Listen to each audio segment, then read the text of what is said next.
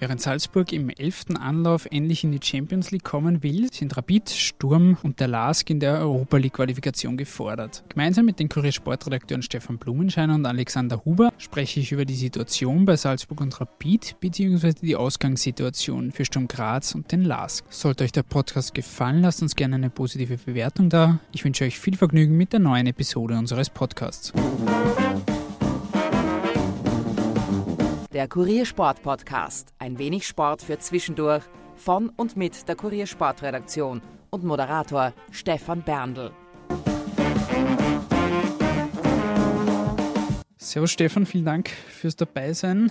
Wir reden heute über die Salzburger, die gestern den nächsten Schritt Richtung Champions League gemacht haben und ein mehr oder weniger souveränes 1 zu 0 gegen Skendia Tetovo geschafft haben, nach einem 3 zu 0 Sieg im Hinspiel. Minamino hat in der Nachspielzeit zum Sieg getroffen. Das Ganze war relativ unaufgeregt, weil auch ein Weiterkommen nicht unbedingt in Gefahr war. Wie fällt dein Fazit von der gestrigen Partie aus? Ja, das war relativ bravourös, oder wenn man sagt bravourös, vielleicht der falsche Ausdruck, relativ problemlos. Aber wenn man sagen muss, dass Scandia ein stärkerer Gegner war, als viele wahrscheinlich im Vorfeld erwartet haben. Da hat es in beiden Spielen Phasen gegeben, wo Salzburg schon Probleme hatte, auch einige Chancen zulassen musste. Aber momentan ist Keeper Stankovic sehr gut in Form und die Spieler von Skendia haben zwar gezeigt, dass gute Fußballer sind, aber nicht unbedingt die Abschlussstärksten und das ist Salzburg schon entgegenkommen. Insgesamt war das relativ bravourös oder problemlos. Das, was man eigentlich von Salzburg erwarten muss, ich würde sagen, die Pflicht ist erfüllt. Die Pflicht ist die Qualifikation für eine Gruppenphase. Die hat man jetzt auf jeden jeden Fall. Und jetzt muss man halt schauen,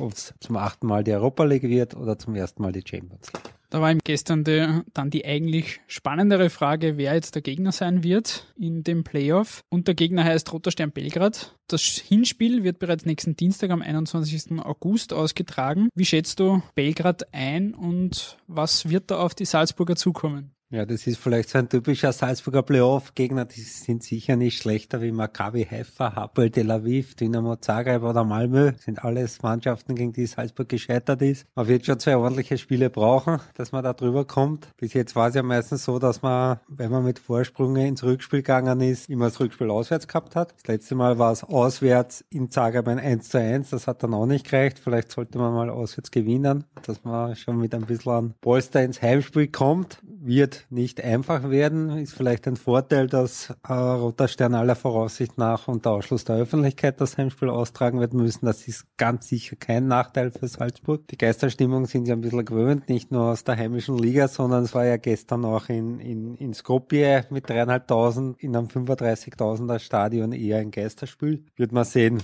Wäre für, für das Nervenkostüm von Salzburg vielleicht nicht so schlecht, wenn sie schon im Hinspiel halbwegs klar machen würden. Ist möglich, muss aber nicht sein, weil das ist sicher ein Gegner, gegen den man zwei gute Tage brauchen wird. Und ein Gegner, der sich offenbar noch verstärken wird. Im Brasilianer Cafu, der zwar bei Gironda Bordeaux sich nicht durchsetzen hat können, aber vor zwei, drei Jahren bei Ludo, Ludo Goretz Rasgrad einer der auffälligsten Spieler war und auch in der Champions League durchaus Eindruck hinterlassen hat, haben schon einen geholt. Jetzt solange wie noch ein Mittelstürmer kommen, ein neuer, wird man sehen, ob sich das ausgeht bis zum Meldefrist und welcher Gegner dann wirklich auf Salzburg wartet im Endeffekt. Es ist jetzt insgesamt schon der elfte Anlauf. Zehnmal hat man es versucht, zehnmal ist es nichts geworden. Was spricht heuer dafür, dass es jetzt endlich aufgeht und dieses Ziel Champions League endlich auch Realität wird? Ich meine, wenn man ehrlich ist, hätten sie sich ja müssen schon ein paar Mal qualifizieren.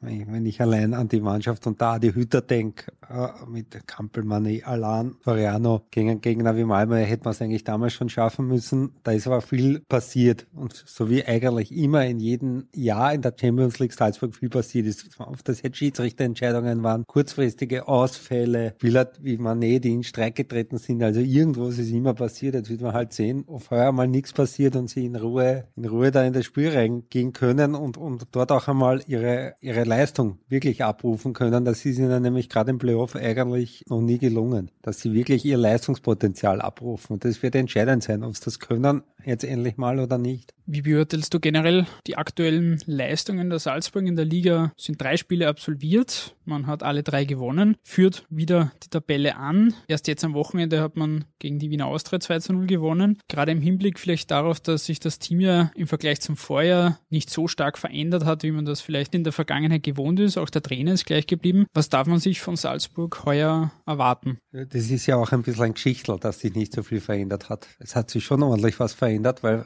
wenn man jetzt rechnet, es ist mit Kaletta, K und Berisch, das sind zwei Stammspieler weg. Wang ist in Südkorea in der, bei der Olympia-Qualifikation, der fällt auch aus und Gulbansen ist verletzt. Also sind das eigentlich vier Spieler, die im Frühjahr regelmäßig gespielt haben. Das ist schon wieder fast die halbe Mannschaft. Dazu kommt der Tormannwechsel, wobei man sagen muss, dass der Stankovic bis jetzt sehr gut war. Jetzt wird man sehen, der Walke ist offenbar wieder fit. Oft der Trainer das wirklich, also Trainer Rosa, die Ankündigung durchzieht, dass der Walke im Europacup spielen wird. Wobei ich das momentan direkt für ein bisschen ein Risiko halte, weil Stankovic wirklich sehr gut hält und der bis jetzt ein Tor bekommen aus einem Elfmeter. Also man sehen, ob er das Risiko eingeht. Was sicher für Salzburg spricht, ist ein bisschen die, wie soll man sagen, sie sind ein bisschen in einem Flow drinnen. Und in so einem Flow kommt man auch drüber, wenn man mal nicht so gut spielt wie gestern, dann gewinnt man auch. Und das haben sie momentan. Ob sie das jetzt fortsetzt oder nicht, wird man sehen. Bisher war es so, es war eine sehr, sehr starke Hälfte dabei in den ganzen Spielen. Das war im Heimmatch gegen Lask. Da haben sie wirklich super gespielt. Das ist, also an die Leistung haben sie in den anderen Partien nicht unbedingt anschließen können, aber sie stehen sehr sicher. Sie kriegen kaum Tore. Also sie haben jetzt in ich habe jetzt in sechs Pflichtspiele ein Tor aus einem Elfmeter bekommen, der noch dazu extrem umstritten war. Für mich keiner war, andere Meinungen auch, aber es war zumindest ein umstrittener Elfmeter und sonst lassen es relativ wenig zu und die Basis ist halt immer die Defensive, gerade in so K.O.-Spielen. Während die Salzburger jetzt ihre Pflicht erfüllt haben gestern, sind am Donnerstagabend drei weitere österreichische Vertreter im Einsatz, die in der Europa League Qualifikation um den Aufstieg kämpfen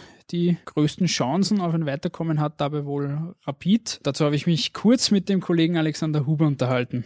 So, Alex, gehen wir zuerst aufs Sportliche ein. Und zwar das Europa League Qualifikationsspiel gegen Slovan Bratislava. Nach einem 1 zu 2 im Hinspiel reicht Rapid theoretisch morgen Abend, am Donnerstagabend schon ein 1 zu 0, um eine Runde weiterzukommen. Was erwartest du von diesem Spiel? Dieses Spiel ist wirklich ganz schwer einzuschätzen, weil es auch sehr viel um den Kopf geht, also um mentale Stärke. Sportlich sind die Mannschaften ungefähr auf Augenhöhe. Wenn Rapid gut in Form wäre, wären sie besser und der klare Favorit mit der derzeitigen Form ist vermutlich sogar Slovan der leichte Favorit. Es könnte dann aber auch durch einen günstigen Spielverlauf, vielleicht durch ein schnelles 1 zu 0 dann wieder die Sicherheit zurückkehren. Also da spielt sie dann auch sehr viel im Kopf ab und deswegen ist es auch ganz schwer auszurechnen, wie es wirklich ausgehen sollte.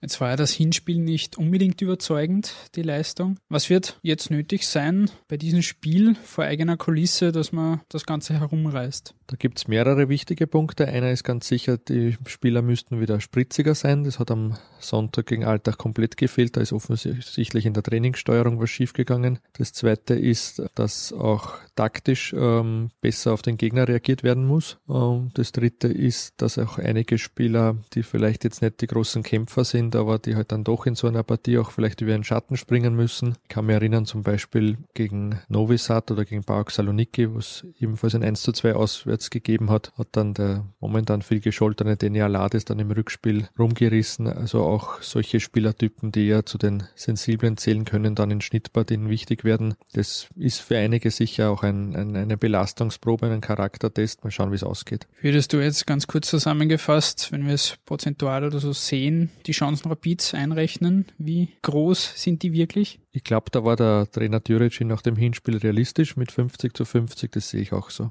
Abseits des Sportlichen steht das Spiel generell im Fokus, weil die Fans da auch eine gewisse Rolle spielen. Jetzt von der Wiener Polizei wurde es im Vorhinein als Hochrisikospiel eingestuft. Insgesamt werden rund 1000 Polizisten eingesetzt. Dennoch wurde entschieden, dass kein Fanzug zum Stadion organisiert wird. Also die Anreise erfolgt individuell. Du hast schon auf Twitter auch dein Unverständnis über diese Entscheidung geäußert. Wie groß ist die Gefahr, dass wir jetzt am Freitag danach dann in den Schlagzeilen nicht die sportliche Leistung und der sportliche Abschneiden Rapids wiederfinden werden, sondern mehr, dass es eventuell irgendwelche Krawalle gegeben hat? Ja, ich, ich bin jetzt sicher kein Hysteriker und, und die Leute, die mich kennen, wissen auch, dass ich jetzt überhaupt kein Interesse daran habe, dass ich irgendwelche Krawalle berichten will oder soll. Ähm, aber die Gefahr ist wirklich da. Also diese individuelle Anreise ist, glaube ich, von allen Möglichkeiten die schlechteste. Die verschiedenen Institutionen, also ÖBB, die aus Sicherheitsgründen den den Zug nicht zustande kommen haben lassen. Slowan als Verein, die Wiener Polizei, alle geben sich da jetzt ein bisschen gegenseitig die Schuld, dass es so kommt. Äh, das ist wirklich gefährlich und ich glaube, dass es im Stadion funktionieren wird aber man kennt die Anreise von Bratislava nach Wien, die ist kein Problem und individuell heißt, dass sich die Leute dann auch wirklich individuell in der Stadt bewegen und dann könnte es natürlich auch irgendwo, also jetzt nicht in Hütteldorf, sondern irgendwo in Wien zu Ausschreitungen kommen und wenn ich höre, aus wie vielen Bundesländern da jetzt Polizisten herangekarrt werden. Also das ist, ist jetzt für die Beamten auch kein einfacher Job, aber im Endeffekt werden sie dann wahrscheinlich auch noch hinten nachlaufen und schauen, was da gerade passiert, weil das ist ja in so einer großen Stadt wie Wien sehr schwer abzusehen und wenn, wenn da verschiedene Gruppen Randale wollen, dann ist es auch sehr schwer zu verhindern. Außer, und das hat die, die Hinreise gezeigt, dass es gehen kann, so also ein Buskonvoi direkt zum Stadion wäre meiner Meinung nach die beste Möglichkeit gewesen, dass man die Slowan-Fans äh, wirklich unter Kontrolle hält von Anfang bis zum Schluss. Wir hoffen natürlich, dass es ruhig bleibt und dass dann am Ende wirklich der Sportliche auch im Mittelpunkt steht, auch danach. Gehen wir auf dieses Sportliche noch einmal ganz kurz ein. Jetzt die letzten drei Spiele waren leistungstechnisch jetzt nicht unbedingt überzeugend. Es hat ein wenig gegrieselt. Beim 0 zu 0 gegen den WRC hatte man auch nicht wirklich eine echte Torchance. Du hast auch mit Freddy Pickel danach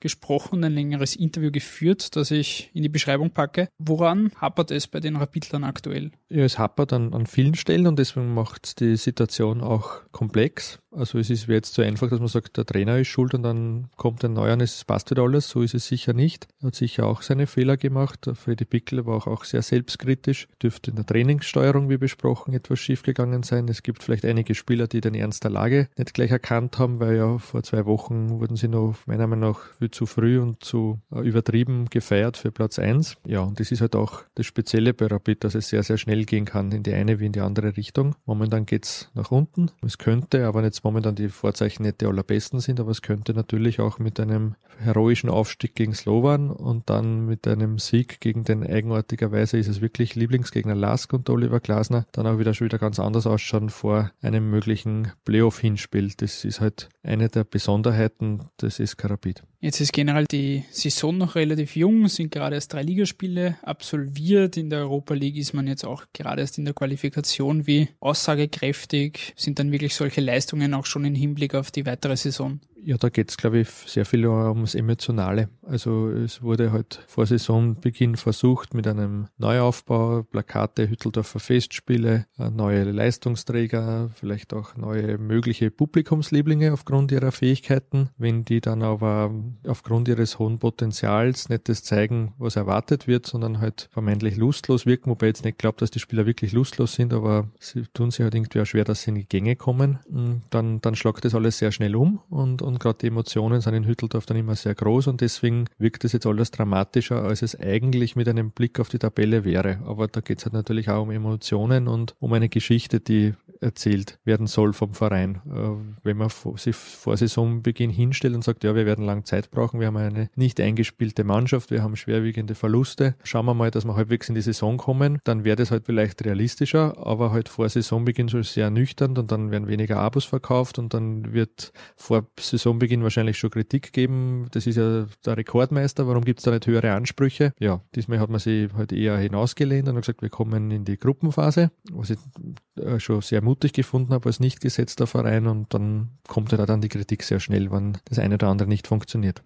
Der Kollege rechnet den Rapidlern eine 50-50 Chance aus aufs Weiterkommen. Würdest du dem zustimmen oder glaubst du, dass Rapid da am Donnerstagabend ausscheidet? Also ein 1 zu 2 ist jetzt nicht die schlechteste Ausgangsposition. Es reicht ein Tor. Ein Tor kann man ausschießen. In der 97. Minute, wenn man vorher keins bekommen hat, wichtig wird sein, dass in, in, in der Startphase kein Gegentor bekommen, dann wird es schwer, weil dann wird, wird wieder ein bisschen die Stimmung umkippen. Muss man schon drei Tore schießen. Das ist dann schon relativ viel. Da muss wirklich alles aufgehen. Natürlich hat Rapid Chancen gegen Slovan Bratislava. Sie werden vielleicht besser spielen müssen wie gegen den WRC. Wobei man überhaupt sagen muss, diese ganze Aufregung, das ist wieder ein bisschen typisch Rapid. Es ist so Drama Queen. Jetzt sind wir wieder ganz fertig, weil nach dem Cup gegen in Kufstein und der ersten Hälfte gegen Admira hat man glaubt, Rapid wird ganz locker Meister und Cupsieger und wahrscheinlich in der Europa League bis ins Semifinale kommen. Diesmal drauf dass es vielleicht doch ein bisschen übertrieben war. Jetzt übertreibt man wieder in eine andere Richtung. Man hat, auch wenn man jetzt die letzten zwei Heimspiele nicht gewonnen hat, fünf Punkte am Konto. Das hätten gern andere, wie zum Beispiel die Austria, die hat nur drei Punkte. Es wird halt in Rapid, äh, bei Rapid gibt's nur Extreme und kein Mittelweg. Man wird, sie, man wird irgendwann einmal zu dem, wenn man wirklich Erfolg haben will, wieder zu dem Mittelweg finden müssen, weil das hilft niemand, dieses himmelhoch jauchzen und zu Tode betrübt innerhalb von ein paar Tagen. Das bringt gar nichts. Noch dazu muss man sagen, dass ja bei Rapid auch extrem viele personelle Veränderungen im Sommer gegeben hat. Das dauert immer ein bisschen, gerade heuer im Herbst kann man sich auch leisten, dass man hier und da den einen oder anderen Punkt verschenkt, nachdem die Punkte ja halbiert werden. Im Frühjahr wird sich entscheiden, wie die Liga rennt, weil wenn man jetzt acht Punkte Rückstand auf Salzburg hätte, sind es dann nur vier oder zehn sind fünf. Das, das kann man auch, auf, auch aufholen und, und, dazu muss man noch sagen, dass er heuer der Vizemeistertitel höchstwahrscheinlich einen Fixplatz in der Europa League zumindest in der Europa League Gruppenphase bringen wird und man sieht auch noch für die Champions League qualifizieren könnte. Also da hat man durchaus Chancen, dass man sich als Vizemeister im nächsten Jahr zumindest die Qualifikation erspart. Haken wir Salzburg und Rapid ab, fehlen noch zwei Teams. Der Vizemeistersturm Graz und der Lask. Die Grazer sind nach dem 0 zu 2 zu Hause gegen den zyprischen Club AIK Lanaka fast schon mit einem Bein ausgeschieden.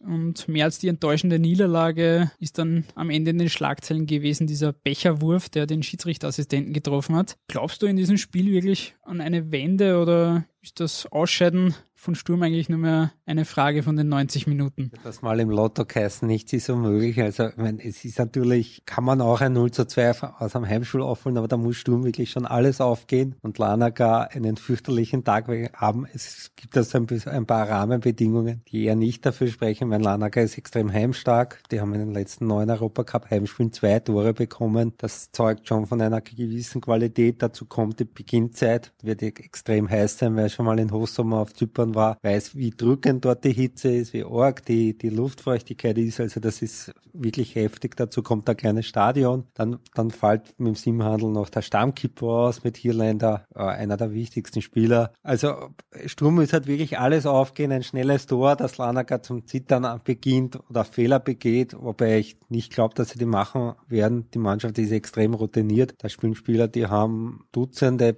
äh, Primera Divisionsspieler, Spiele am Bugel, also die wissen genau da in den Beinen. Die wissen genau, wie man sich verhalten muss mit einem 2 zu 0 Vorsprung. Wie gesagt, nichts ist unmöglich, aber ich, ich, es, würde, es, es würde mich schon sehr überraschen, wenn Sturm weiterkommen würde. Der Lask hat beibeschickt das Istanbul mit 1 zu 0 verloren, das Hinspiel. Jetzt hat man zu Hause die Möglichkeit, das Ding umzudrehen. Die Linzer sind als Außenseiter in das Duell gegangen. Traust du denen noch die Wende zu? Wenn man einen türkischen Club ausschalten will, dann, dann wahrscheinlich jetzt, solange die noch nicht wirklich im Saft sind oder in der, in, in der Meisterschaft. Ein, eine 0 zu 1 Auswärtsniederlage klingt oft besser, wie sie ist, weil wenn man ein Tor bekommt, muss man drei schießen. Der Lask hat sicher die Qualität, auch die individuelle Qualität, dass, dass äh, beschickt das fordern können. Das haben schon im Hinspiel gezeigt. Da gab es ja durchaus auch Torchancen. Leider haben sie kein Tor gemacht. Macht die Sache jetzt ein bisschen schwieriger. Aber ich meine, die Chancen sind jetzt vielleicht besser wie vor dem Hinspiel. Aber ähnlich wie bei Sturm wird der Lask einen außergewöhnlichen Tag brauchen und vielleicht beschickt das einen weniger außergewöhnlichen Tag. Dann ist da sicher auch was drinnen. Ein Aufstieg wäre trotzdem eine Überraschung. Damit sind wir am Ende dieser Episode. Wir hoffen auf einen spannenden Donnerstagabend und schauen mal, wer dann am Ende von den drei österreichischen Vertretern noch übrig ist. Lieber Stefan, danke fürs Dabeisein. Ich bedanke mich auch fürs Zuhören und würde mich freuen, wenn ihr beim nächsten Mal wieder mit dabei seid. Auf Wiederhören.